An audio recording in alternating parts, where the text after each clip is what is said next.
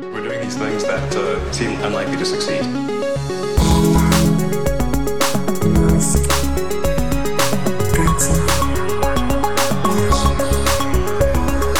Buenas amigos y oyentes del podcast Elon sobre Elon Musk.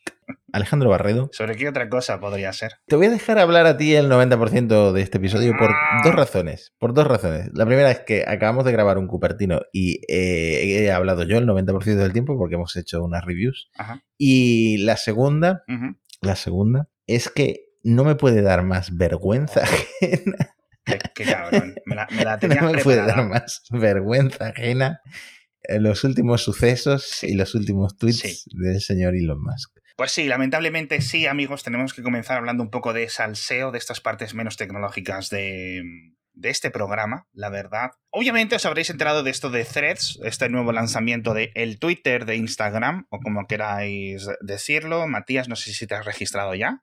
No me he registrado porque ahora estoy en el iPhone y es muy complicado registrarse. Luego te, Tienes que, luego te tienes registro que yo, no te preocupes. hombre. cambiar la store a Estados Unidos y que paso, paso, paso. Ah, Es un segundo. Pues eh, la verdad es que está funcionando bastante bien, eh, está tirando mucho y Zuckerberg está vacilando bastante al pobre Elon, que está un poco a la defensiva Un poco. con, con este lanzamiento, un poco bastante, ¿no? Porque, oye, yo creo que, que es muy curioso y tienen un rival que quizás, yo creo que ni en Twitter ni en Facebook se esperaban que fuera a tener estos resultados, estos 100 millones de posibles Hmm. usuarios, etcétera. Entonces, Esto lo, lo dijo Zuckerberg a- abiertamente, que no se esperaba pues, un inicio, un lanzamiento tan bueno. En un cinco días hicieron 100 millones de usuarios.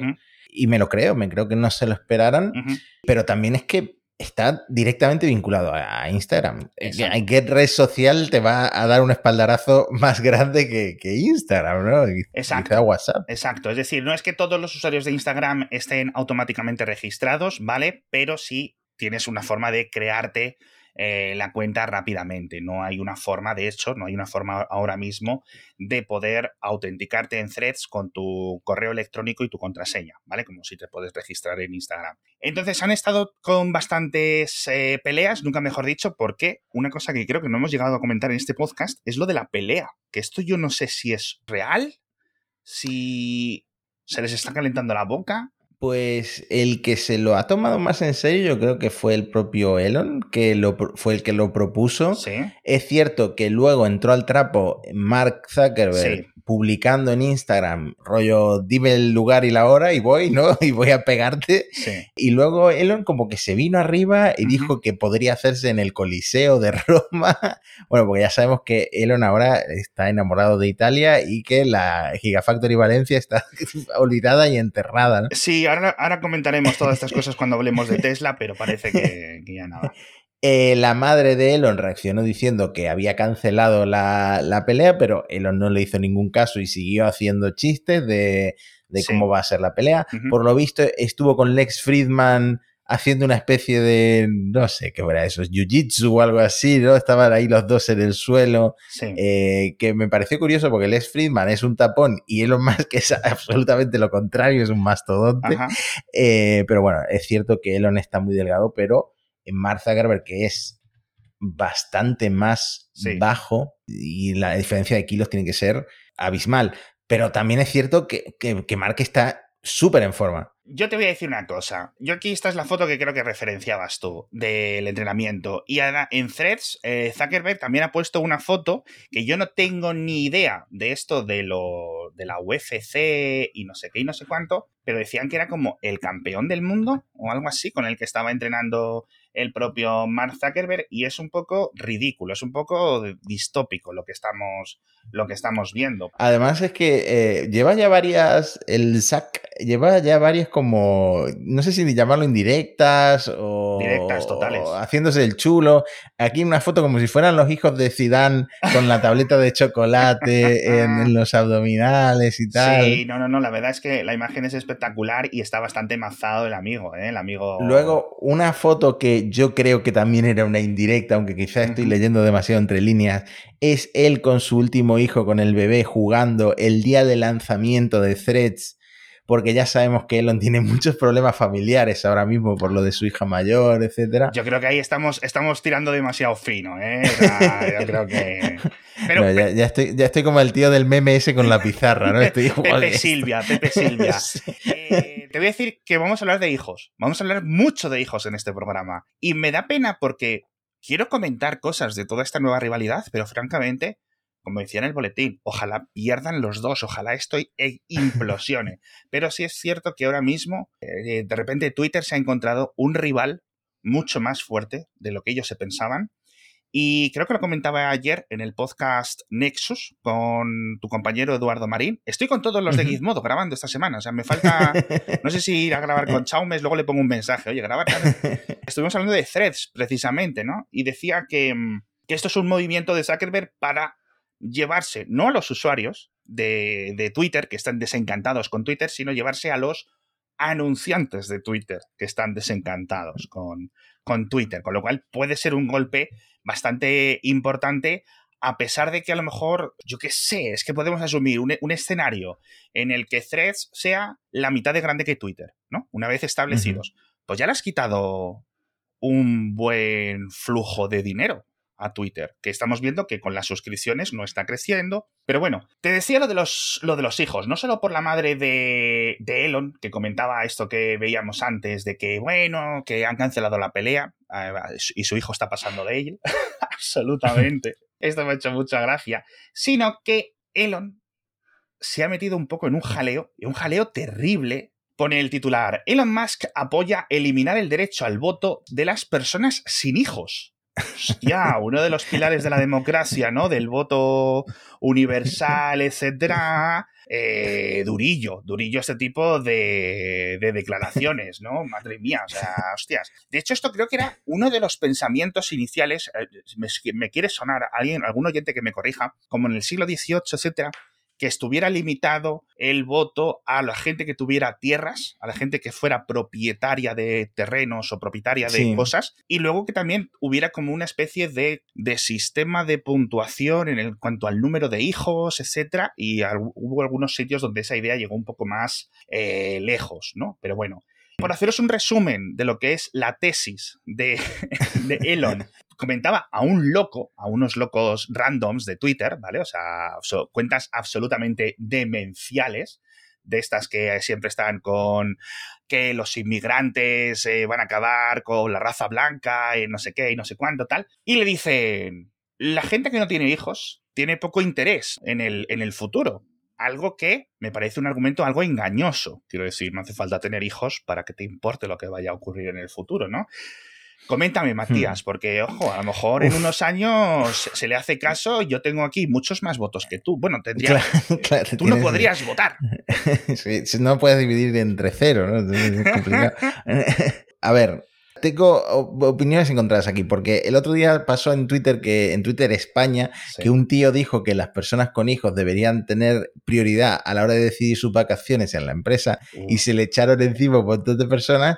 Y yo no lo vi tan descabellado. Y yo ahora estoy en una etapa de mi vida en la que próximamente planeamos eh, buscar hijos, etcétera. Y mm, yo no he estado tan ansioso con tema climático claro. desde que me he comprado una vivienda al sur de España y desde que estoy planeando tener hijos. Entonces, yo puedo llegar a entender que la gente que de repente tiene el chip descendencia hay, cosas que, le preocupan mucho del futuro. Sí, a ver, eh, luego siguió un poco metiéndose en jaleos el amigo Elon, respondiendo de nuevo, ¿no? Decía alguien, la democracia probablemente no tenga futuro a largo plazo si no limitamos el sufragio a los padres. Es decir, no es que se le limite a los padres, sino que se limite a los que solo sean solo a los que sean padres. Dice, y además ayuda con el problema de la procreación. Ya sabemos que este es uno de los grandes temas del amigo Elon, de que se tienen pocos hijos, de que no sé qué, que no sé cuánto.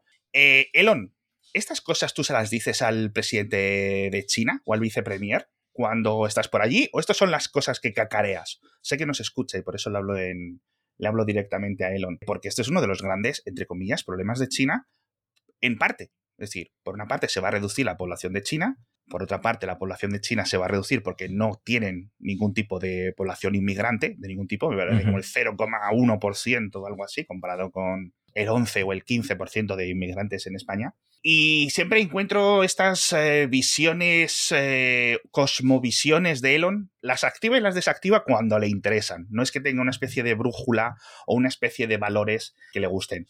Yo, francamente, esto me parece completamente antidemocrático, a pesar de todo. Un poco de demagogia hay eh, de esta un, un mucho de demagogia, francamente, francamente. Quien te dice a ti que por tener, imagínate, tú tienes una enfermedad que no te permita tener hijos y por eso ya no vas a poder votar por una... Ya o sea, es que es una locura la idea. Es una no, locura. estos son los, mismos argumentos que usaba contra el tío este que propuso las vacaciones. Eh, son estos que estás diciendo tú y tienen toda la razón. Al final son todos iguales ante la ley. ¿no? Tengamos hijos. El tema es que em, no puedes defender tanto la familia cuando hay una hija que tienes a la que realmente le estás haciendo la vida imposible exponiéndola tanto como estás poniendo últimamente, ¿no? Sí, la verdad que... Eh, ahí hay una hipocresía que, que yo entiendo que él está dañado, pero la manera tan agresiva en la que Elon se ha puesto transfobo y, y está tan activista contra la madre de esta persona, tan activista contra todo lo que le está pasando a esta persona, no sé, o, o guárdatelo para, para la intimidad de la familia o intenta acercarte a, tu hija de alguna manera, ¿no? sí, como terapeutas oficiales de, Elon Musk, que ya son muchos episodios de terapeutas, aún no nos ha pagado ni la primera factura, tenemos que decir que parece que está compensando cosas con este tipo de discursos, obviamente, ¿vale? El otro día eh, había por ahí un comentario de un vídeo suyo, una entrevista que decía que los hijos te cambian la vida porque no sé qué, una vez que tienes hijos empiezas a ver las cosas de otra manera, etcétera. Y yo, Elon, ¿estás descubriendo que hay un proceso metabólico hormonal en tu cuerpo que te hace querer a tus hijos? Es decir, que tu cuerpo te engaña para que les quieras, porque es lo que ocurre, tanto con las madres como con los padres. Para que no nos los comamos, básicamente, o para que nos preocupemos por ellos. Elon, o sea, esto es biología básica, no me estés contando historias, ¿no?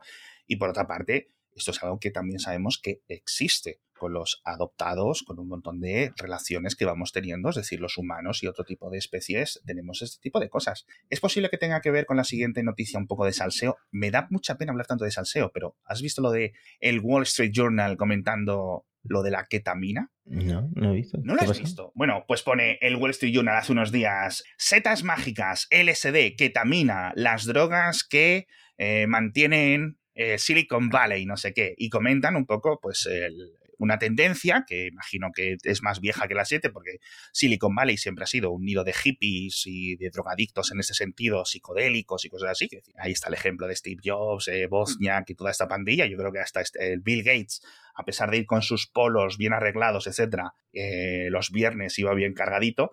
Y aquí hablan de personas que conocen a Elon, que anónimamente comentan un poco su consumo de ketamina.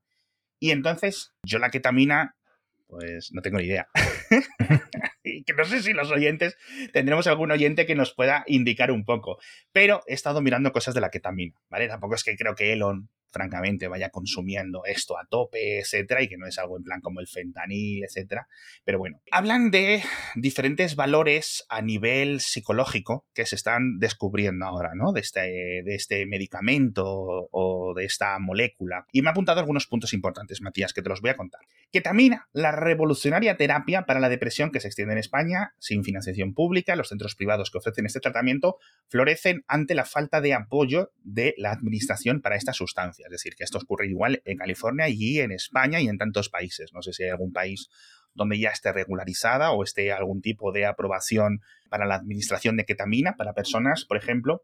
Dice, no funcionan todos los pacientes con depresión, pero en algunos estudios los rápidos resultados de esta terapia la han convertido en una opción muy valorada por los profesionales para prever el suicidio, lo cual me parece algo muy importante. Yo no sé si Elon lo toma a nivel terapéutico como medida para luchar contra una hipotética eh, depresión, no me extrañaría que Elon, dentro de sus diferentes afecciones, una de ellas fuera una depresión de mayor o menor severidad, etcétera, pero dentro del, de los números de los factores que tiene. Y continúa este artículo, que os voy a dejar en las notas del episodio, que me ha parecido muy interesante. Dice: Las terapias con ketamina han revolucionado la psiquiatría durante el último lustro. Se han republicado 80 estudios, bla, bla, bla. Y es, supone la primera innovación médica relevante contra la depresión en prácticamente 50 años. Muy curioso esto de la ketamina, porque sí había leído yo cosas pero claro, en plan más en foros y en cosas así sobre eh, determinadas eh, eh, terapias un poco de andar por casa, mm. ¿no? Que si, si lo vicina, ¿no? De los no sé qué tipo de seta o de hongo o de lo que sea, que si la microdosis de LSD, ¿no? Estas cosas como que van como por modas. Joder, esto es, es, que a mí siempre me ha parecido esto muy Silicon Valley, ¿no? Sí. No, yo lo que hago es microdosis de LSD o lo que hago es tal y cual el Aderal, eh, y luego eh, el, el silovicin este. Tío, mi droga es eh, dormir 7-8 horas. Eso es cuando lo consigo. Me siento que estoy super high. Eso es. Eso es. No es por quitar, obviamente, eh, estamos viendo que hay un valor médico y terapéutica increíble en esto, pero eh, espero que Elon lo esté haciendo con, con el cuidado que se merecen este tipo de, elementos. Quiero hablar de Tesla rápidamente, me voy a dejar algunas en el tintero porque quiero que me cuentes tus cosas de SpaceX, pero tenemos que comentar eh, lo que dejamos en el último episodio anterior de esta posible barra hipotética planta o inversión de Tesla en España, en concreto en Valencia, que nos sorprendíamos, entre comillas, nos sorprendíamos cuando se caía todo el invento pocos días después. Y me hizo mucha gracia leer de esta noticia, tanto en la prensa nacional como en la internacional, por cómo traducían las palabras del hmm. presidente de Valencia. Dice que Tesla se encabronó. Y es una expresión muy rara, ¿no? Y en Reuters y en AFP, etcétera, la tradujeron de una forma pues muy, como muy light, la verdad, ¿no? Como en plan, se enfadó. Y no sé si hay alguna palabra un poco más específica. Dicho esto, esto ya es de hace varios días y como hemos estado dos semanas sin publicar estos episodios, lo estamos comentando ahora. Pero estos siguen siendo palabras unilaterales de una de las partes en la negociación. Es decir, mm. al final la que decide es Tesla. Y Tesla no ha dicho nada.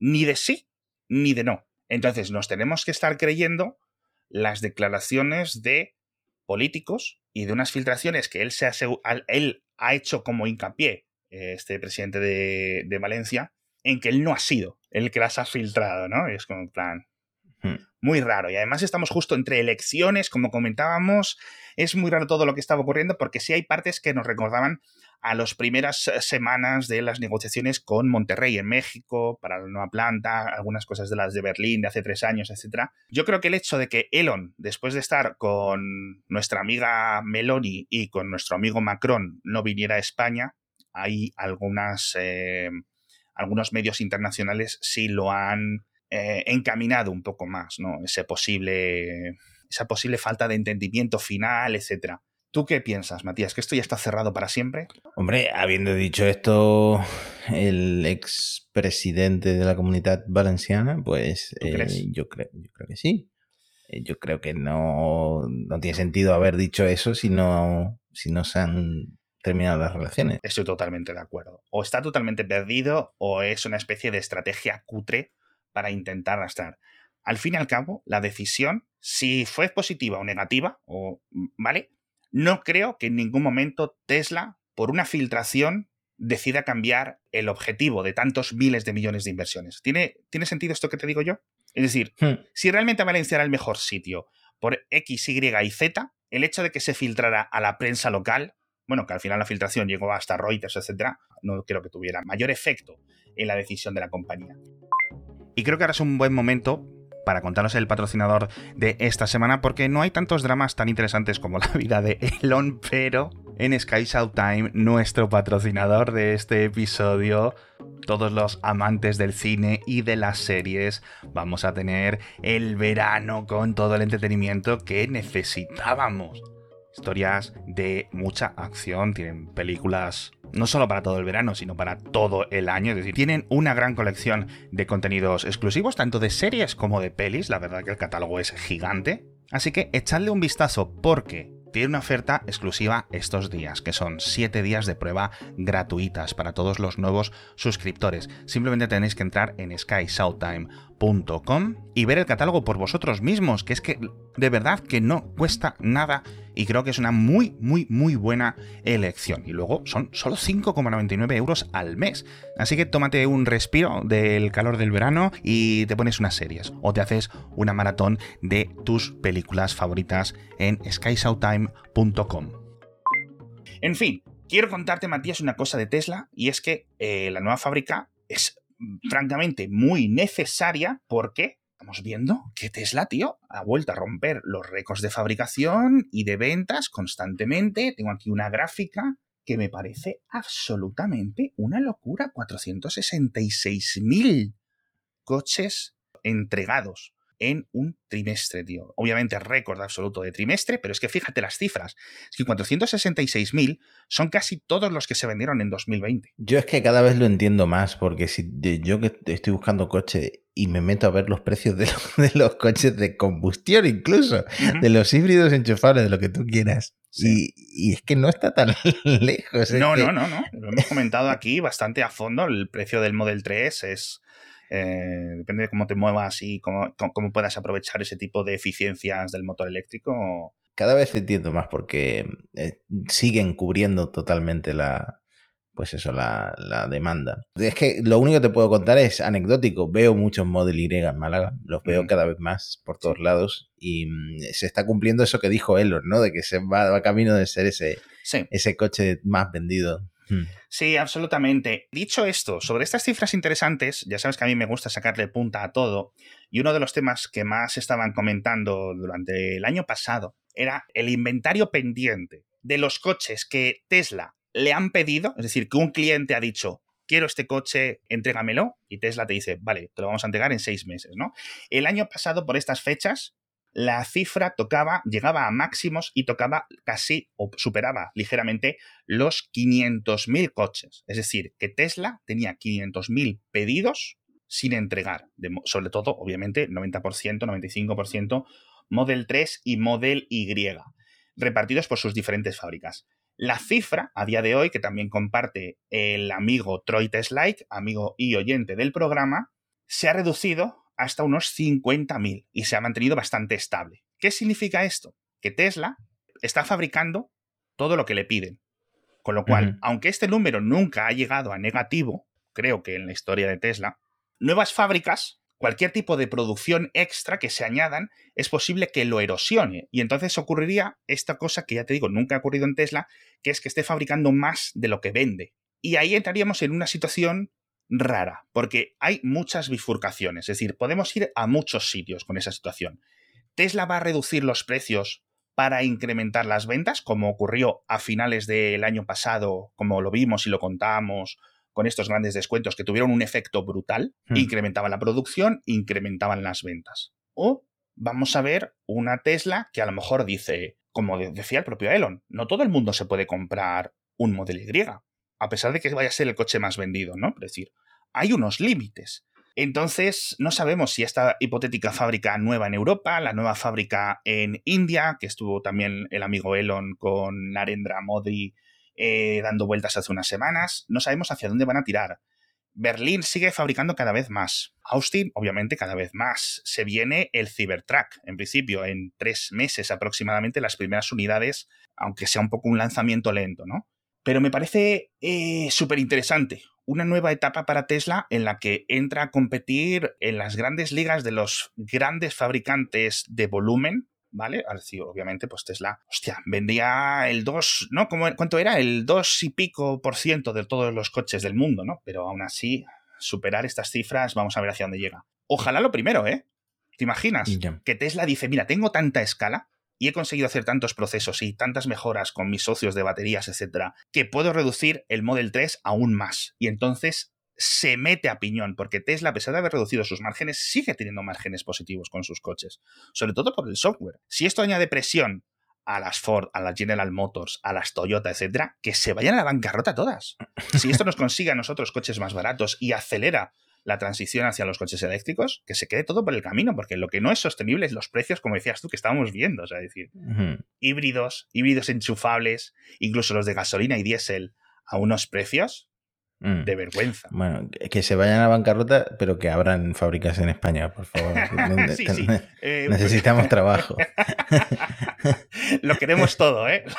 lo, queremos, lo queremos todo, madre mía. Bueno, una de las cosas que dejaron de fabricarse, por cierto, es, ya sabes, los coches eh, Model S y Model Y con el volante a la derecha para la conducción en Japón, conducción en Reino Unido. ¿En qué más países tienen este tipo de conducción? El carril el carril izquierdo. Japón, Reino Unido. Tailandia, India, muchas ex colonias. O sea, con las ex colonias tienes ya bastante. Menos en Norteamérica, ¿no? El resto, ¿no? bueno, pues esto a mí me ha parecido, te lo tengo que decir, lamentable. Tú te gastas ciento y pico mil euros en un coche que lo puedes conducir. Es legal ir por tu país, en las carreteras de tu país, con el volante en el otro lado. Es decir, es más incómodo, es un poco más peligroso, pero ahora Tesla, es que me hace muchísima, muchísima gracia que les esté regalando a gente que se ha gastado ciento y pico mil libras en un coche una especie de agarradera extensora, porque claro. Sí, es un palo, literalmente se llama de Richard, el palo alcanzador, ¿no? o sea, es que me parece una locura. Mira a este señor que se ha sacado las fotos, que además es el típico super fan de Tesla, ¿vale? Que se acaba de comprar el Model S con el volante este de Fórmula 1, del Junke, etcétera, con el volante en el otro lado, tío. O sea, es que a mí me parece una peligro. También te digo una cosa. Alguien que va a comprarse su Model, ¿ese es un este, es un S o es un X? Es un S, ¿no? Este tío que creo que tenía un S, un, perdón, un X, un X Plat, el X de los nuevos. Eh, sí, pero son tanto los Model S como los Model X nuevos los que tienen, los que no tienen el volante a la derecha. eso es. Con la gorra de Tesla, la camiseta de Tesla, me parece un poco como ir al partido del fútbol, ¿eh? Esto. O sea, este mm. tipo de fanboyismo me parece excesivo. Te lo tengo que decir, ¿eh? No sé yo, tío. Vamos, yo es que creo que nunca me compraría un coche que no estuviera adaptado para el país donde voy a conducir, francamente, ¿no? Es decir, si un día vas de vacaciones a Reino Unido, ¿vale? Te cruzas por el Eurotúnel con tu propio coche, bueno, ¿vale? Unos días, pero en general, no lo sé. No lo he entendido nunca con la gente que se importa los coches japoneses, por ejemplo. También te digo que en muchos parkings me vendría bien un, palo alcanzador para, recoger el ticket y, devolverlo, pues ¿no? Porque están muy lejos. Eso, eso sí que podría estar bastante, bastante bien. Alguna vez me he tenido que bajar, ¿eh? Y he tenido que tirar un poco, pero... Yo es que creo que todavía no tengo claro el ancho de mi coche y eso que es estrechito. ¿no? Te hago, antes de despedirnos, un repaso rápido de, SpaceX. Es que teníamos una cosa que... sí, por favor, cuéntame, porque si no, me iba a lanzar con otra cosa y prefiero que me hables de SpaceX porque me voy a poner de mala hostia, así que por favor, cuéntame. Que tenía una cosa que quería comentar en el podcast y es que por fin he visto el tren de satélites Starlink. Además fue en una fecha muy especial porque era mi cumpleaños. ¡Oh, eh, qué bonito regalo de Elon! ¡Qué bonito! Yo, yo cumplo años la noche de San Juan y eh, toda la costa de, España estamos en la playa ese día, haciendo las hogueras, etc. Bueno, yo estaba en la playa eh, haciendo un picnic con unos amigos y tenía la alarma puesta para cuando pasara el tren de Starling, pero con cero expectativas de que iba a verlo porque estaban bastante, pasaban bastante alto. Un poco friki, un poco friki ponerse la alarma para que no pasan los Starlink por tu cabeza, ¿eh? sí, bueno, mis amigos pasaron de mí tres pueblos, pero la cuestión es que si mirabas al horizonte se veía perfectamente y, al estar en el horizonte se veía como muy alargado el tren de Starlings y para mí fue bellísimo. Estar allí en la playa, el no sé, en mi cumpleaños, eh, tomándome un vino, creo que era, viendo el tren de Starlings, la verdad, una maravilla. Por supuesto, como mucha gente estaba en España en la playa y en la calle, en las hogueras, etcétera, mucha gente los vio ese día. Hay muchos, muchos vídeos. Y bueno, han seguido pasando. Es cierto que algunos pasos son de poca visibilidad. Eh, aunque esté despejado, no se ven mucho los Starlink, lo cual es una buena noticia para los astrónomos. Eh, pero bueno, yo ya los he visto, así que eh, si alguien no los ha visto, que siga a, Frontera Espacial y esa gente que, lo, que, avisa de cuando, de cuando pasan. Y ya está, porque pronto con los mini V2 se van a ver todavía menos. Cada vez menos, eso es. Que por cierto, quiero que me cuentes lo del hot staging, esto de la, de la Starship. No sé si lo vais a comentar en Parsec. Sí, tenemos pendiente de comentarlo en el próximo episodio de Parsec, porque, eh, bueno, le están dando vueltas a la idea de cómo va a ser la separación de etapas de, la Starship, porque fue lo que falló en la, en la prueba de, de lanzamiento. Y ahora la última idea es encender la Starship cuando todavía está pegada o anclada al, Super Heavy para facilitar ese, pues esa separación, ¿no?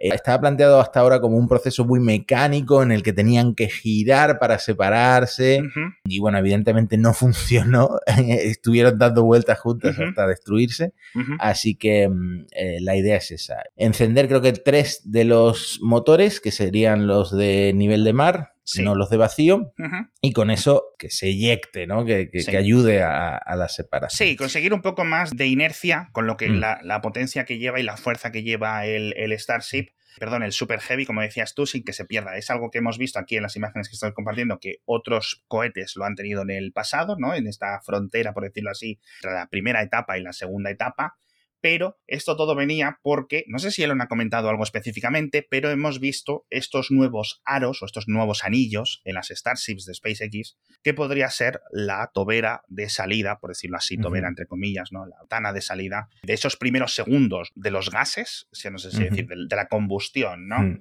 Sería algo bonito de ver, ¿eh? Porque en mm. estos tamaños eh, la Starship eh, ya la están probando, la 25, que es la que va a volar en la segunda prueba, y mm, han hecho encendido estático. Eh, ya ha dicho Elon que se están preparando también para añadirle, no a esta en concreto, pero en los próximos modelos añadirle otros tres motores para que, bueno, le añaden tres motores a la Starship que pasaría a tener eh, nueve. ¿Ah, sí? Tres de vacío, tres de mm, nivel de mar y ahora añaden otros tres para un total de nueve y la Starship Super Heavy, la configuración completa de la Starship pasaría a tener 42 motores, que es este número que es el sentido de la vida según eh, el autoestopista galáctico este. O sea, esta sería la configuración inicial que llevamos viendo. A mí me ha sorprendido porque pensaba que decías que cuando hablabas de otros tres motores, que se refería a cambiar algunos de los tres existentes. ¿Nueve motores no será demasiado, tío?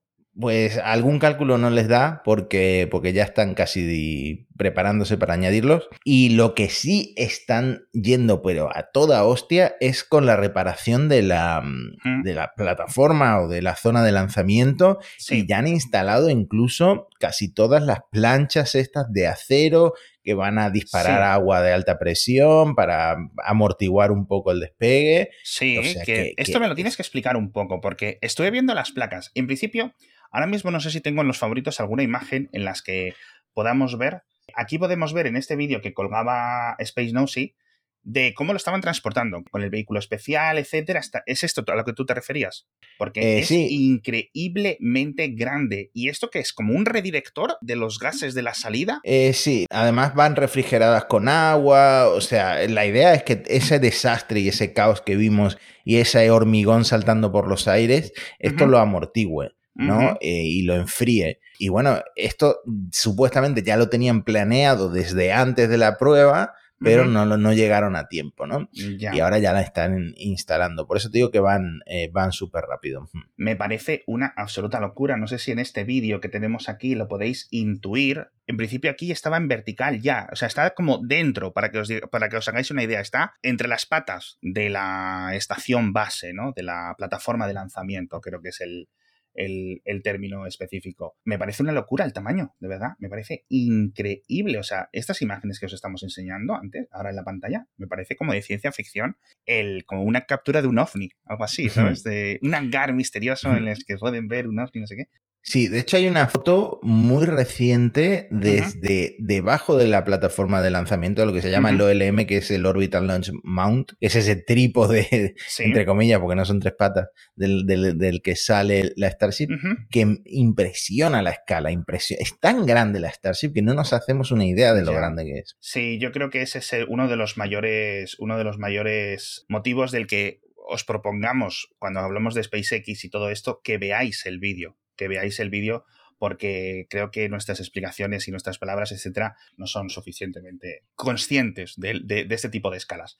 Impresionado, como decíamos en el último episodio, con lo que están avanzando para reconstruir esto. También vi que habían puesto un nuevo tanque de, de propelentes cerca para tener siempre más, más cantidad disponible. Es decir, siguen incrementando muchísimo, muchísimo, muchísimo el espacio puerto de Starbase y me fascina lo de la SN25, o sea, que ya esté casi lista para lanzar y lo de los nueve motores me ha dejado un poco loco. Ojalá, no sé si en el nuevo episodio de Parsec, yo, yo aquí ya sabes que hay veces que te hablo por interés propio, es decir, si esto luego en el- tengo que esperarme el episodio de Parsec para que me lo expliquéis Sí. o, o se sabe algo ya de información, pero me parece increíble. A mí me hace mucha gracia porque muchas veces nos pasas enlaces y Javi se lo toma mucho, muy en serio. Dice, bueno, esto nos pidió Alex que lo explicara, pues, ¿no? y él se, se escribe su explicación, etcétera. Entonces yo voy en piloto automático. Que si, si son cosas difíciles, que las explique Javi mejor, que es, que es el que sabe. Eh, al final, para eso está, eh, hombre, que, que a mí me gusta mucho. El que ha estudiado, ¿no? Eso, el que ha estudiado. en fin, pues con estas ideas del hot staging, vamos a ver si en agosto, quizás en septiembre, ¿no? Yo creo que es más realista algo de septiembre. Vemos algo de estos nuevos Starship. Un montón de cosas de Tesla y de Twitter que nos han quedado en el tintero, ¿de acuerdo? Lo comentaremos en el próximo episodio. De verdad, merece la pena que estéis atentos al próximo episodio porque hay cosas muy importantes que comentar de, de estas dos compañías. Y además, una nueva que se ha desvelado hoy, que horas antes de que empezáramos a grabar, esto de XI, ¿vale? Eso ya lo comentaremos la semana que viene. No sé si puedo enseñar aquí rápidamente algo de imágenes mientras, mientras lo vemos. Y ojito, porque esto ya es la confirmación de un montón de las cosas que hemos ido contando en este programa, que esto ya esté oficializado en x.ai. Podéis entrar ahora mismo A priori me gusta que no lo hayan orientado en plan la IA que no va a ser woke, que era lo que venía más o menos Ah, calentando. Elon. Lo han Sí. orientado más bien a resolver las preguntas sin respuesta del universo, ¿no? De, de- de responder preguntas que no, que no hemos podido responder hasta ahora. Entonces, Sí. por, ahora, por ahora me está gustando Sí. esta nueva startup del señor Elon Musk. Veremos a ver porque ya se nos acumulan las cosas, ya no vamos a dar a más, ya vamos a tener que empezar a cancelar algunas. Yo abogo por Twitter, dejar de hablar de Twitter, yo creo que ese sería mi principal plan. Nos pasamos a threads y que le den a Twitter. En fin, eh, además que te- en unos días van a comentar en un espacio de Twitter en directo algunas de las noticias y de las presentaciones de lo que quieren hacer, con lo cual en el siguiente episodio de Elon os lo comentaremos. Y a ver si tienen con suerte algo público que probar, imaginas, que sea posible, pero no sé yo, creo que no tienen la escala disponible aún. A nivel de no sé si los millones, pero sí, francamente los cientos de miles de, de chips gráficos que se necesitan para este tipo de envergaduras. Con esto nos despedimos otra semana más, Pues nada. diciéndole a Elon que se olvide de estas ideas de lo de el sufragio solo para padres, que eso es una de sus peores ideas y hemos comentado muchas muy malas en este podcast, ¿eh? Y esta es una de las peores, es decir, esta sería el top 5 absolutamente, después del submarino para sacar a los niños de la cueva y ese tipo de cosas. En fin, decidnos, ¿creéis que va a haber pelea? Y si creéis que va a haber pelea, ¿queréis que la haya? Que es distinto. Yo por una parte creo que no y quiero que no. Al menos para evitarme la vergüenza ajena de verlo o de tener que comentarlo, porque Yo como entretenimiento lo vería. no te voy a mentir. rollo Ibai, así con la velada del año y tal. No sé. Vería la primera edición, la- ya la segunda ya no la veo. Pero la primera de... Bueno, en fin, yo de todas formas creo que ganaría Marcos bastante holgadamente. Está más fuerte, está más fuerte. Está más Algo fuerte, se está más ágil, está Mm. más joven, se le encama ahí al hombro como una ardilla y se, la, y se la lía, por mucho que le saque 20 o 30 kilos. Muchísimas gracias de nuevo, que es la tercera vez que lo digo. Hasta pronto. Chao, chao, chao.